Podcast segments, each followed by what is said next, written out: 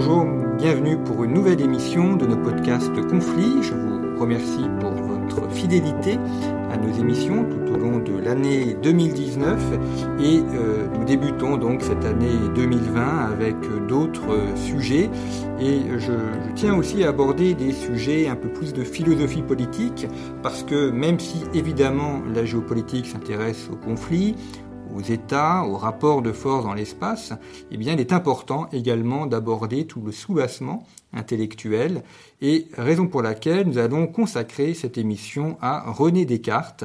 Alors René Descartes qui est un philosophe dont le nom est bien connu et on a tendance à dire que les Français sont cartésiens, peut-être parfois trop cartésiens, et pour autant, comme beaucoup d'auteurs qui sont beaucoup cités, eh bien, il est finalement méconnu, voire même inconnu. Donc nous allons essayer au cours de cette émission de défricher la pensée de René Descartes, de voir ce qu'il a apporté à la philosophie politique, à l'histoire des sciences également, car c'est aussi un grand scientifique, et il a également été militaire, donc comme quoi nous quittons jamais complètement les sujets militaires et les sujets liés à la stratégie. Pour parler de René Descartes, je reçois Thibaut Grèce. Bonjour. Bonsoir. Merci d'avoir accepté notre invitation. Vous êtes professeur de philosophie en Cagne, au lycée Blomet, à Paris. Mm -hmm. Vous avez publié euh, de nombreux ouvrages, dont euh, au moins deux consacrés à Descartes. Euh, Descartes et la précarité du monde, publié au CNRS Éditions en 2012. Et puis récemment, chez Ellipse, un dictionnaire Descartes, qui est paru en 2018. Et puis vous êtes également l'éditeur des œuvres complètes de Spinoza que l'on trouve dans la collection bouquins. Alors commençons par quelques éléments biographiques de René Descartes, qui est né en 1596 dans une ville de Touraine qui aujourd'hui a pris son nom, donc qui s'appelle Descartes. Et il est décédé à Stockholm en 1650. Nous verrons pourquoi il est décédé à Stockholm. Alors, chaque étudiant qui soit en Cagne ou qui ne soit pas passé par une Cagne connaît au moins le discours de la méthode et puis la célèbre formule « je pense donc je suis mm -hmm. C'est finalement ce qui reste de Descartes oui. euh, aujourd'hui. Euh, on va commencer par là peut-être sur cette notion de discours de la méthode. Euh, qu'est-ce que ça veut dire pour Descartes que de publier un ouvrage qui s'intitule Discours de la méthode et qu'est-ce que c'est que cette méthode qu'il cherche à, à appliquer? Oui, alors le, le, discours de la méthode, il date de 1637. C'est un discours introductif qui n'est pas autonome, qui est en fait une introduction à un certain nombre de traités scientifiques, euh, géométriques, physiques. Et euh, dans le discours de la méthode, qui est euh, une présentation philosophique de sa méthode, justement, il va d'une part expliquer quelle est sa philosophie et d'autre part expliquer quelle méthode il va suivre concrètement dans les traités scientifiques que le discours de la méthode a pour ambition d'introduire. Alors, pour comprendre l'importance de la méthode chez Descartes, il faut comprendre la philosophie qu'il défend. C'est une philosophie qui considère que tout part de l'esprit. C'est-à-dire que, contrairement aux philosophies antérieures qui avaient pour ambition de partir de la nature, disons pour aller très vite de la réalité naturelle, Descartes considère que tout ce que l'esprit peut connaître de la nature dépendra justement de la structure de l'esprit. Et donc, puisque l'esprit est l'élément qu'on ne peut pas supprimer dans la connaissance, la première chose qu'il faut connaître, c'est l'esprit et l'esprit euh, fonctionnant d'une certaine manière, la méthode va avoir pour ambition de décrire l'utilisation la plus efficiente possible de l'esprit, puisque c'est l'esprit qui est la base de toute forme de connaissance. Et ça, c'est le, si je puis dire, c'est la raison pour laquelle la méthode va avoir chez lui une place fondamentale. D'où la formule qui est restée, euh, je pense, donc je suis alors cette formule-là, elle est euh, destinée paradoxalement à illustrer ce qu'il veut appeler la vérité. Euh, le problème, si vous partez de l'esprit, c'est que la notion même de vérité doit recevoir une nouvelle forme de définition. Traditionnellement, la vérité est définie comme l'adéquation entre l'intellect et la réalité extérieure. Le problème est que chez Descartes, d'une certaine manière, euh, il est très compliqué d'atteindre la réalité extérieure indépendamment de l'esprit. On ne peut pas savoir sans le prisme de l'esprit ce qu'est la réalité extérieure. Donc, ce qui va euh, devenir la nouvelle forme de réalité, c'est ce que l'esprit se représente avec une grande clarté et une grande distinction. C'est ce que l'esprit est en mesure, pour le dire simplement, de parfaitement définir, de parfaitement organiser, de parfaitement lier. Et cela, c'est ce qui va former l'ensemble des idées claires et distinctes, ça va devenir la nouvelle forme de vérité, c'est-à-dire ce que tout esprit rationnel est en mesure de se représenter avec clarté et distinction. Le je pense donc je suis est la proposition à cet égard qui est à la fois la plus claire et la plus distincte c'est-à-dire celle qui pour tout esprit rationnel, ne peut pas être contestée. Et donc, qu'est-ce qu'elle veut dire très concrètement? Elle veut dire que, euh, tout simplement, pour penser, c'est lui qui fait cette glose, il faut être. Or, il pense, puisque son esprit est sans cesse en activité. Par conséquent, la condition de l'exercice de la pensée, c'est d'être. Donc il a au moins une première certitude qui est conquise parce qu'elle est claire et distincte pour l'esprit, c'est qu'il existe, c'est qu'il est. Alors si l'esprit est la condition de la pensée et, non plus euh, la chose, est-ce que euh, ça veut dire que le monde sera le produit de notre esprit? Et donc, euh, dans ces cas-là, on pourrait aboutir à ce que l'on voit en géopolitique, ce qu'on appelle l'idéalisme, c'est-à-dire que finalement, le monde est tel qu'on le pense, et non pas tel qu'il est matériellement et dans ses réalités des faits ou des événements? Alors, chez Descartes, quand on dit que le monde est le produit de l'esprit, il ne faut pas entendre ici le monde matériel. C'est-à-dire le, le, monde matériel, évidemment, si je puis dire, a une existence indépendante de l'esprit. Mais le sens que l'esprit est en mesure de donner au monde est fatalement relatif à l'esprit. Et donc tout ce que l'on pourra dire du monde euh, sera structurellement parlant relatif à ce que l'esprit pourra en comprendre. Donc de ce point de vue-là, oui, euh, il y a une dimension idéaliste dans la mesure où seules les idées peuvent euh, contenir le sens que l'on va donner au monde. Ça ne veut pas dire pour autant que le monde, matériellement parlant, dépend de l'esprit, mais ça veut dire que le sens du monde ne peut être atteint que par l'esprit. Alors Descartes a vécu au XVIIe siècle. Il y a donc il a été forcément marqué par ce qu'il a précédé. Ses sources d'influence, euh, quelles sont-elles? Il a été notamment étudiant chez les jésuites, mhm. donc on peut supposer que ça a eu une, influence sur sa formation. Mhm. Et par rapport à, la scolastique qui a marqué l'époque médiévale, est-ce que lui euh, s'en veut le continuateur ou au contraire est-ce qu'il rejette pour essayer de faire autre chose? Alors c'est une question qui est très controversée de savoir exactement quelles sont les influences de Descartes, parce que lui-même a tendance à se présenter comme, étant un commencement premier, n'ayant pas d'origine véritable. Vous avez parfaitement raison de souligner le fait qu'il a été instruit chez les jésuites à la flèche. Euh, cet enseignement dont il décrit le contenu euh, dans le discours de la méthode d'ailleurs, a à la fois formé Descartes et en même temps lui est apparu insuffisant à bien des égards. Euh, il a gardé des correspondants parmi ses professeurs à la flèche, donc il n'a pas du tout rejeté en bloc euh, tout le monde. Euh, D'autre part, la scolastique, c'est-à-dire la pensée médiévale en grande partie héritée d'Aristote, fait l'objet chez Descartes pour le dire, disons, le plus consensuellement possible, au moins d'une neutralisation, c'est-à-dire qu'à partir du moment où il refuse de partir de la réalité naturelle et qu'il fait de l'esprit la première réalité à partir de laquelle le sens des choses est possible, le fait est que c'est une manière de prendre le contre-pied de la scolastique, puisque la scolastique part toujours des réalités naturelles et essaye, à partir de la réalité naturelle, de connaître les choses. Descartes prend le chemin exactement inverse et au moins de ce point de vue-là, il est en rupture avec la scolastique. Il garde sans doute quelques aspects scolastiques, notamment dans la volonté de démontrer l'existence de Dieu. Là-dessus, il n'est pas en rupture, même si ses voix sont différentes. Euh, mais, disons, il neutralise en tout cas la méthode scolastique et un certain, nombre de principes. Euh, il y a une période qu'on oublie souvent qui est la Renaissance. Descartes euh, naît à la fin de la Renaissance.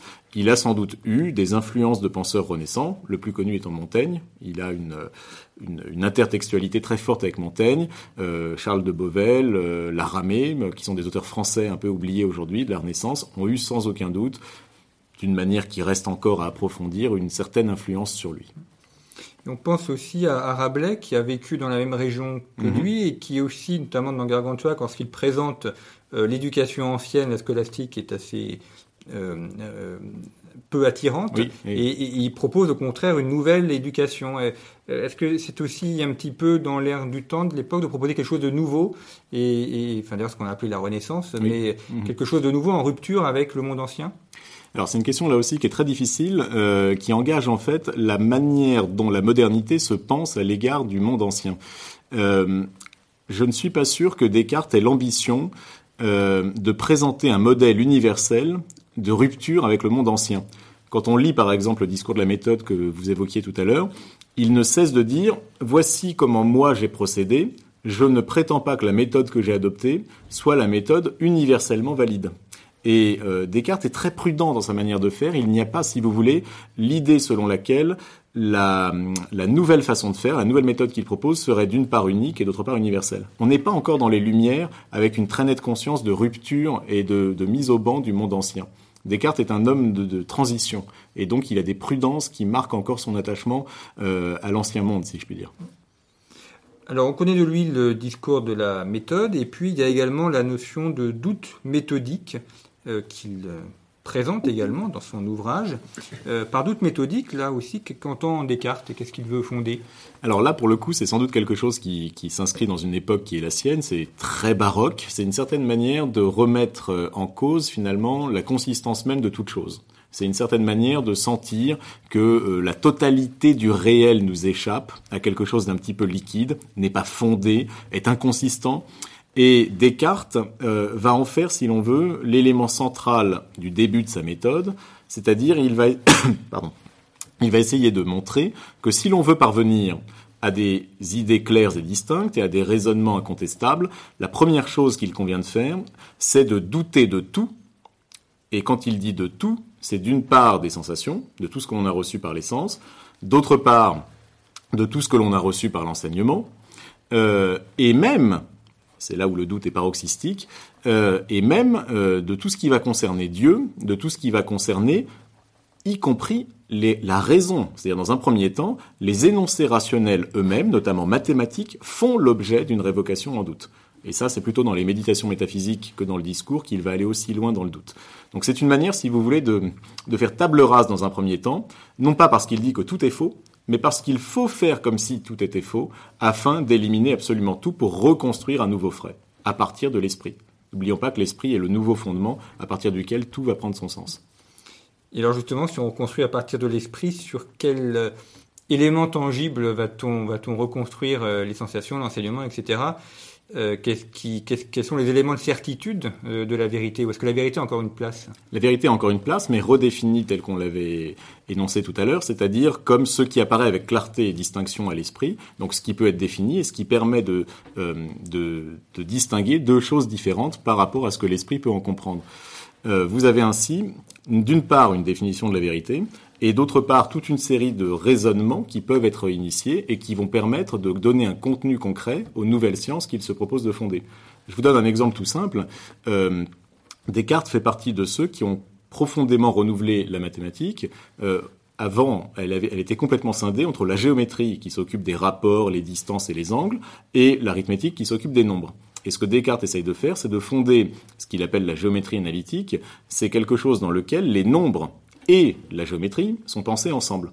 Ce qui veut dire que très concrètement, vous pouvez donner par exemple des coordonnées à la totalité euh, des éléments au sein d'un plan.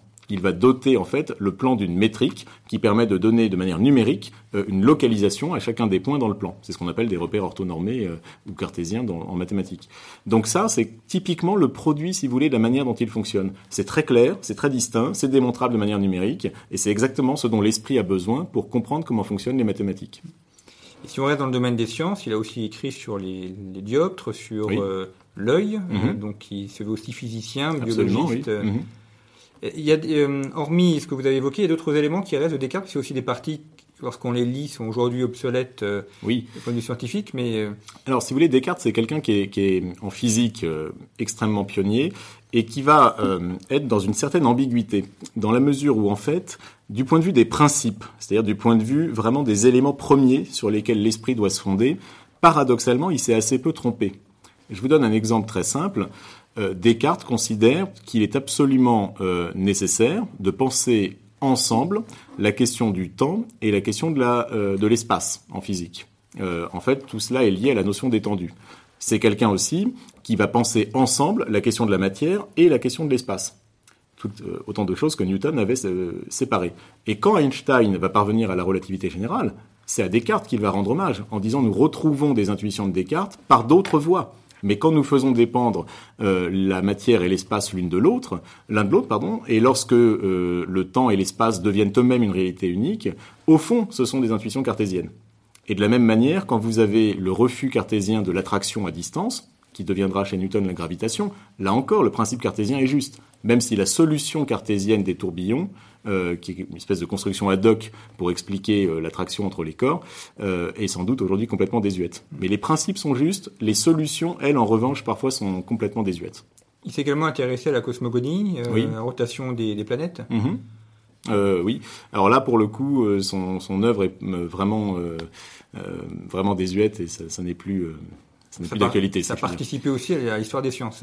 Oui, mais là c'est daté. Est-ce que euh, on sait s'il avait des relations avec d'autres euh, penseurs, philosophes de son époque? Il y a une correspondance qui demeure ou des Alors il y a une immense correspondance qui euh, constitue une très grande partie de son œuvre. Et la excusez-moi, la spécificité de son œuvre, c'est d'intégrer dans ses traités la discussion et même les objections de ceux qui le lisent et qui veulent lui apporter la contradiction. pour vous donner quelques exemples, dans les méditations métaphysiques, il publie dans la seconde édition les, objections, puis ses propres réponses aux objections, que lui ont faites des gens aussi importants que le grand Arnaud, Hobbes, euh, Gassendi, et euh, ça fait c'est partie prenante, si vous voulez, de l'œuvre de Descartes, qui ne se conçoit pas sans cette relation épistolaire. Euh, de surcroît, vous avez ensuite des lettres. La partie la plus impressionnante, c'est celle avec le père Mersenne, qui était le, secrétaire scientifique de toute l'Europe savante. Euh, vous avez les princesses, euh, Christine de Suède, Elisabeth, qui vont avoir une correspondance extrêmement intéressante également. Et puis, euh, toute l'Europe, finalement, discute avec Descartes par voie épistolaire. Alors, vous avez évoqué la, Suède. Justement, Descartes est aussi un homme de guerre. il s'est engagé dans l'armée. Oui. Alors, ça, ça surprend. on a l'impression d'avoir vraiment un homme complet de l'époque moderne, philosophe, physicien, mathématicien et puis euh, soldat ou officier. Oui, absolument. Alors il s'est très peu battu, manifestement. Euh, les conditions euh, des soldats engagés volontaires à l'époque sont très libres et donc il, se, il décide quand il le souhaite de participer au combat. Descartes a même été déçu du peu d'occasions qui lui a été donné de participer au combat. mais il est vrai qu'il s'est engagé dans l'armée. C'est un excellent escrimeur. Il a même sans doute écrit un traité d'escrime parmi ses tout premiers écrits. Et c'est un homme qui manie l'épée comme personne. Il y a tout un tas d'anecdotes, notamment sur des bateaux où il met en déroute un équipage un peu pirate euh, euh, qui voulait le dépouiller. Et Descartes, comprenant leurs intentions, bien qu'il parle en néerlandais, euh, avec son épée, met à lui seul en fuite l'équipage du bateau. Donc c'est un excellent manieur d'armes. Pourquoi s'engage-t-il dans l'armée du prince de Nassau et pas dans l'armée française?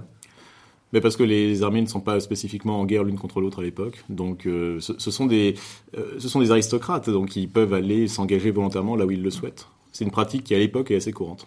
Donc, euh, par cela, il a aussi été amené à voyager en Europe et il a rencontré, on suppose, aussi des intellectuels des pays où il a été Absolument, oui. Il a rencontré, bah, dès, euh, dès son voyage aux Pays-Bas, il, a rencontré Beckmann, par exemple, qui a eu une influence décisive euh, dès 1618. Euh, Descartes a très peu vécu en France, paradoxalement. Il a vécu essentiellement aux Pays-Bas. Il a vécu en Allemagne dans ses jeunes années, avec notamment les expériences militaires dont vous parliez. Il a été très déçu par l'Italie. Il a été en Suède à la fin de sa vie aussi. Euh, il a fait un pèlerinage à Notre-Dame de Lorette euh, au début des années 1620. Et puis, euh, je, je crois qu'il a visité aussi les pays baltiques. Plutôt un homme du Nord Oui, plutôt. Un homme de la Méditerranée. Oui, absolument. Oui. Et l'Italie, c'est le seul pays dont ils disent du mal dans la correspondance d'ailleurs. Alors, donc il se retrouve en Suède. Euh, pour quelles raisons euh Alors, parce que la reine Christine euh, insiste depuis un certain temps, depuis 1649, pour qu'il vienne auprès d'elle, et il finit par céder pour des raisons qui sont assez difficiles à déterminer. et donc, il arrive en Suède en 1649, à la fin de l'année, à l'issue d'un voyage d'ailleurs assez assez rocambolesque, puisqu'apparemment le, le capitaine du navire qui l'a emmené euh, dit avoir plus appris en sa compagnie que durant toute sa carrière. Et puis évidemment, les voyages étaient longs. Donc, les voyages euh, étaient très longs, les conditions pour partir ont, ont été longues à atteindre, c'était un voyage compliqué. Et le, le, séjour de Descartes en Suède était lui-même très compliqué. C'était un homme qui était habitué à avoir une très grande liberté dans sa vie individuelle. Euh, quand il était aux Pays-Bas, il changeait très régulièrement de domicile pour ne pas être importuné, pour être tranquille alors que quand il était en Suède, il était astreint à des obligations de cours, à des réveils matinaux dans le froid hivernal euh, très compliqués qui l'ont fatigué. C'est un homme qui a eu euh, enfant une santé très fragile et qui a gardé l'habitude de dormir, euh, en tout cas d'être au lit 10 à 14 heures par jour. Et les conditions apparemment hivernales de la Suède lui ont été fatales.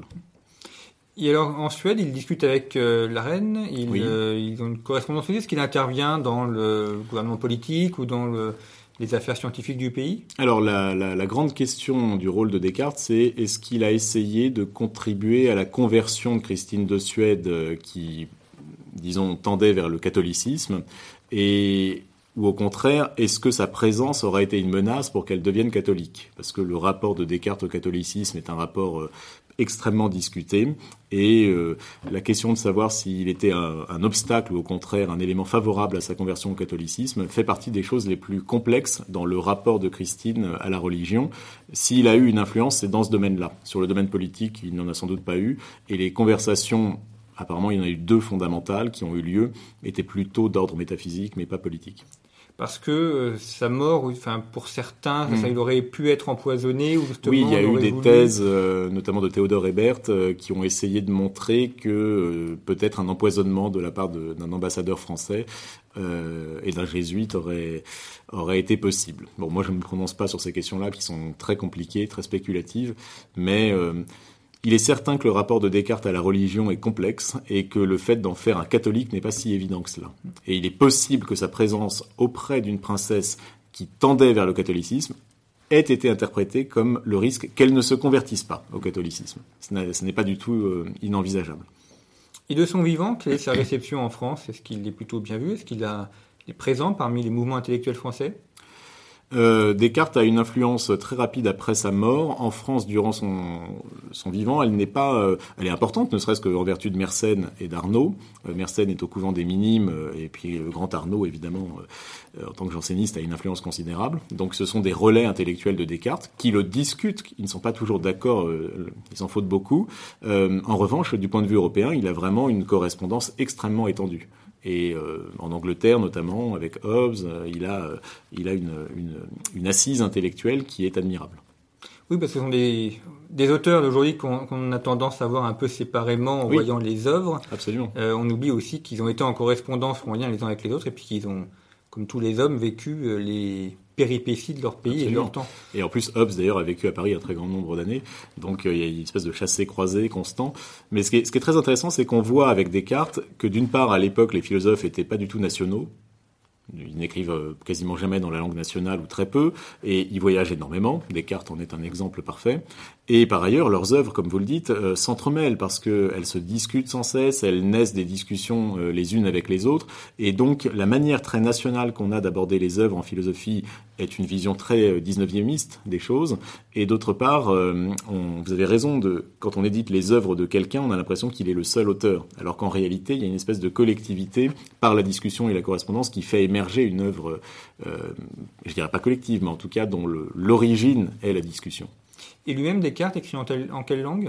Alors Descartes écrit essentiellement en latin, mais il y a certaines œuvres qu'il a écrites directement en français, notamment le discours de la méthode. Et quand on traduit ces œuvres latines en français, euh, il valide la traduction. Par exemple, la traduction des Méditations métaphysiques de 1641, euh, elle, est, euh, elle est validée par Descartes. Et ces ouvrages sont publiés en France de son vivant il y a... Oui, oui, bien sûr. Euh, la plupart des ouvrages sont publiés, sauf euh, un ouvrage inachevé qui s'appelle Les règles pour la direction de l'esprit, qui est une sorte de première, euh, première méthode euh, qui date en gros de 1629, mais comme c'était inachevé, il n'a pas publié. Et puis, évidemment, le fameux traité du monde auquel il a renoncé en 1633 après la condamnation de Galilée. Ce qui ne veut pas dire que, que la condamnation de Galilée soit la cause exclusive de son renoncement. Et, lui-même, quel est son objectif hein, Qu'est-ce qu'il recherche? Il veut créer un nouveau système philosophique? Il veut euh, simplement apporter sa pierre euh, à la réflexion et à la pensée? Alors c'est une question là aussi qui est très euh, qui, est, qui, est, difficile parce que quand vous lisez ses œuvres métaphysiques, il semble avoir deux objectifs très précis. Un, démontrer que Dieu existe, c'est central dans toutes ses œuvres la démonstration rationnelle de l'existence de Dieu est, vraiment euh, décisive, et deux, démontrer l'immortalité de l'âme. Ça, ce sont les objectifs en métaphysique euh, qui sont affichés. Ce qui montre d'ailleurs que quand les gens se disent cartésiens et qu'en même temps ils sont souvent agnostiques ou un peu euh, lointains à l'endroit du divin, ils sont pas du tout cartésiens. Être cartésien, c'est non seulement avoir la foi en Dieu et prouver que ce Dieu existe, et c'est même plus certain qu'une vérité mathématique. Il ne cesse de le répéter. Mais ça, c'est en métaphysique. Il se trouve que quand vous lisez en entier son œuvre, euh, il ne cesse de dire qu'en réalité, sa finalité ultime, euh, c'est de venir en aide aux humains en allégeant leur peine et en améliorant leur santé. Donc il est fort probable qu'en réalité, le but ultime de l'œuvre cartésienne, ce soit d'améliorer la santé, d'allonger la durée de la vie, il le dit à plusieurs reprises dans la correspondance, et de trouver des moyens euh, machiniques de soulager le travail humain. Et donc, de, euh, si vous voulez, ce qu'il fonde, c'est l'idée d'une science qui est intéressée. C'est l'idée d'une science qui n'est pas là uniquement pour satisfaire l'esprit humain, mais qui est là aussi pour euh, avoir des applications concrètes et techniques et qui vont venir en aide au genre humain. Ça, ça, veut dire effectivement par les machines accroître la productivité, développer la médecine. Alors développer la médecine, oui. La productivité, je, à ma connaissance, ça n'est pas un élément qui l'inquiète. Lui, ce qui l'inquiète, c'est beaucoup plus la douleur et la souffrance qu'occasionne le travail humain tel qu'il existe à l'époque. Et donc, si on arrive à euh, rendre un peu plus mécanique la manière de faire, ça soulagera amplement la vie humaine et ça aidera la santé à s'améliorer. Et ce qui est paradoxal, c'est que tout chez lui part de l'esprit, mais tout n'y revient pas. C'est-à-dire, une fois qu'on a trouvé des principes certains, une fois que l'esprit a fait son œuvre de principe premier, eh bien, de fil en aiguille, il dirait lui par la chaîne des raisons, euh, on peut parvenir à des applications extrêmement concrètes euh, qui, euh, c'est pas un propos direct de Descartes, c'est un propos rapporté d'un contemporain, qui pourrait nous aider à vivre aussi longtemps qu'ont vécu les patriarches de l'Ancien Testament.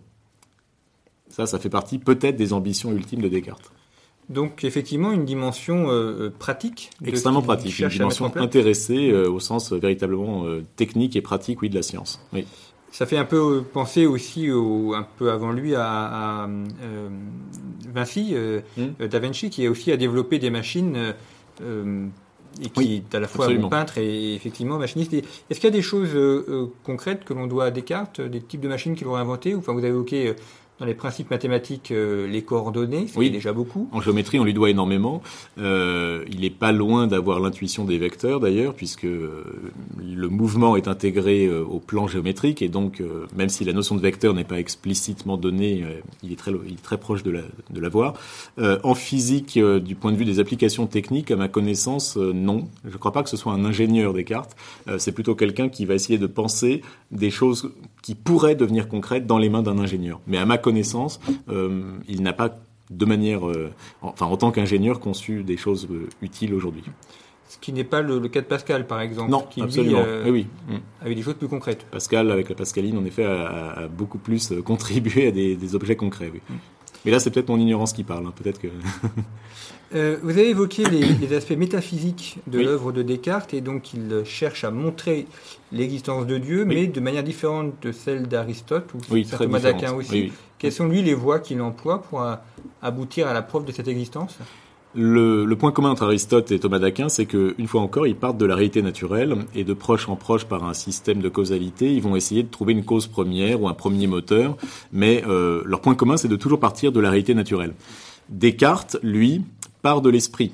Et donc, c'est en analysant euh, certaines idées qu'il a euh, qu'il va réussir à démontrer l'existence, alors non pas du Dieu catholique, mais euh, l'existence au moins d'un être infini ou d'un être parfait, parfait signifiant à l'époque contenant contenant tout, c'est-à-dire achevé et auquel rien ne manque. Euh, donc la, grande scission, elle est là. C'est que Descartes part de l'analyse des idées de l'esprit et non pas du monde naturel pour prouver l'existence de Dieu. Et c'est dans, la découverte, d'une part, de l'idée d'infini et euh, d'autre part, dans la cinquième méditation, de l'analyse qu'il fait de, de, la question de l'existence, qu'il va pouvoir démontrer l'existence de Dieu. À aucun moment, il ne fait appel à la réalité naturelle. Et quelle a été ensuite l'influence de Descartes sur les philosophes qui l'ont suivi? Alors elle est considérable. Vous avez beaucoup de ce qu'on a appelé de post-cartésiens, Pascal, Leibniz, Spinoza, Malebranche pour prendre les plus connus. Euh, ce sont tous des gens qui vont, euh, Spinoza mis à part, euh, faire, une, euh, faire de l'esprit le point de départ de leur réflexion et non plus la réalité naturelle comme point de départ. Et d'autre part, ce sont des gens qui vont avoir à cœur euh, de reprendre un certain nombre de principes mécanistes qu'il avait élaborés notamment dans le cadre physique et qui vont tenter de concilier ça avec leur métaphysique. Donc il va y avoir un héritage sur la physique mécaniste, un héritage sur l'esprit comme principe premier, et vous allez avoir évidemment chez Spinoza tout, un héritage sur la question de l'infini. La manière dont Descartes théorise l'infini va être décisive pour toute la théorie spinoziste de la substance. Est-ce qu'il a eu aussi un rôle dans, l'enseignement, enfin son discours de la méthode euh, qui est en rupture avec la scolastique? Est-ce que ça a été repris dans les universités, dans la manière de penser l'enseignement dans les lycées par exemple? Alors, euh, à ma connaissance, pas énormément, bien que Descartes, quand il, a écrit les principes de la philosophie en 1644, ait souhaité que ça devienne le manuel par lequel on instruise euh, les jeunes étudiants européens. Euh, mais ça n'a pas été véritablement le cas. Ça a plus pris, si vous voulez, sur des cas individuels qu'au niveau institutionnel. Alors aujourd'hui, Descartes est associé à la France, enfin à tort ou à raison d'ailleurs, puisque vous avez montré qu'il a passé peu de temps en France et qu'il a sorti dans d'autres pays européens. Euh, à quoi est due cette postérité euh, de, Descartes et le, fait qu'on en ait fait un petit peu l'archétype de l'esprit français alors qu'il y a d'autres grands philosophes en France et que ça mm. aurait pu être un Pascal par exemple ou Montaigne euh. Oui. Bah écoutez, il y, a, sans doute plusieurs raisons à cela. La première, c'est tout bêtement la question de la langue. Euh, quand même, Descartes fait partie des rares philosophes de l'époque à publier quelques œuvres en français. Alors vous me direz, Montaigne l'a fait auparavant, mais le français de Descartes est plus plus moderne, plus plus actuel. Il est débarrassé des ambiguïtés du français renaissant. Euh, et puis, dans cette langue va émerger l'exigence de clarté l'esprit qui exige que lui apparaissent avec clarté euh, ses propres conceptions, eh bien, va déterminer une langue qui va être claire, qui va être distincte, et ça, à des écrivains du XVIIe, ça va tout de suite évidemment avoir une résonance. Et donc, on va clarifier la langue, on va s'imposer euh, une certaine manière d'écrire, et rien que pour cela, si vous voulez, il y a un impact profond. Vous avez ensuite euh, toute une histoire assez complexe quand le roi décide de faire euh, rapatrier le, corps de Descartes depuis la Suède, il va y avoir un tas de rebondissements d'une complexité extraordinaire et qui vont contribuer, je pense, à la légende française de Descartes, parce qu'il va être euh, transporté de bâtiment en bâtiment, le Panthéon ne lui sera jamais accordé, il va se retrouver dans l'actuel musée des Beaux-Arts durant la Révolution, euh, désormais il est à l'église Saint-Germain-des-Prés, en tout cas on imagine qu'il l'est parce que rien ne le prouve, donc il y a toute une légende autour de ce qu'il est devenu du point de vue de corporel si je puis dire, qui va ancrer le corps de Descartes dans la France elle-même, et d'une manière presque romanesque. Euh, ça, ça a beaucoup contribué. Et puis, euh, et puis, ça a été quand même sans doute le plus grand philosophe européen du XVIIe siècle, et je pense que nous sommes heureux à l'idée qu'il soit français à l'origine, même s'il a très peu vécu en France. Son aura, si vous voulez, est telle que euh, il est bon qu'il soit français. Oui, toute une aventure avec son crâne, par exemple, euh, qui euh, hmm. a été volé et réapparu. Euh. Le crâne avec des inscriptions, des espèces de comment dire de, tags presque qui figurent dessus. Alors il y a tout un tas de légendes pour savoir si c'est le sien ou pas, s'il a été substitué. Et pour l'instant, en fait, il y a, y a beaucoup d'hypothèses, mais peu de certitudes. Et finalement, Descartes, par rapport à la raison, par rapport à la pensée, si on devait retenir une chose qu'il a réellement apporté, qu'il spécifie par rapport aux autres, qu'est-ce que ce serait? Euh, pour moi, c'est vraiment la question euh, de l'esprit. C'est-à-dire, euh, rien ne peut être dit au sujet de quoi que ce soit en dehors de l'esprit. L'esprit est le principe fondamental de toute chose. Le sens n'a de sens que relativement à l'esprit. Et donc, c'est la structure de l'esprit qui nous permet de penser le sens des choses. Ce, ce ne sont pas les choses elles-mêmes. Les choses par elles-mêmes n'ont pas vraiment de sens accessible. C'est ce que l'esprit pourra en dire qui nous donnera le sens. Alors, pour terminer sur cet aspect-là, euh, ce qui rejoint d'ailleurs à une question qu'on avait vue au début, euh, encore une fois, pour que les choses soient bien comprises, si euh, l'esprit est premier, mmh. est-ce qu'il n'y a pas un risque de s'enfermer ensuite dans une idéologie? Et donc finalement l'esprit se détachant, détachant des, choses naturelles mmh. et donc de la matière, en vienne à créer son propre système et donc que ce soit un élément qui permette après ce qu'on appelle un système idéologique où euh, l'esprit domine, où l'idée domine, euh, indépendamment des réalités naturelles. Oui. Euh, alors c'est sans doute un danger possible dans la mesure où, encore une fois, les réalités naturelles ne sont pas la source du sens. Et de ce point de vue-là, vous avez tout à fait raison. en revanche, la question qu'il faut poser, et la question que pose Descartes, c'est mais est-ce que ces réalités naturelles ont un sens qui nous serait accessible? C'est-à-dire, est-ce qu'à l'époque où on croyait qu'on accédait au sens des réalités naturelles, on n'était pas déjà dupe du fait que c'était déjà l'esprit qui interprétait ce que l'on disait des réalités naturelles.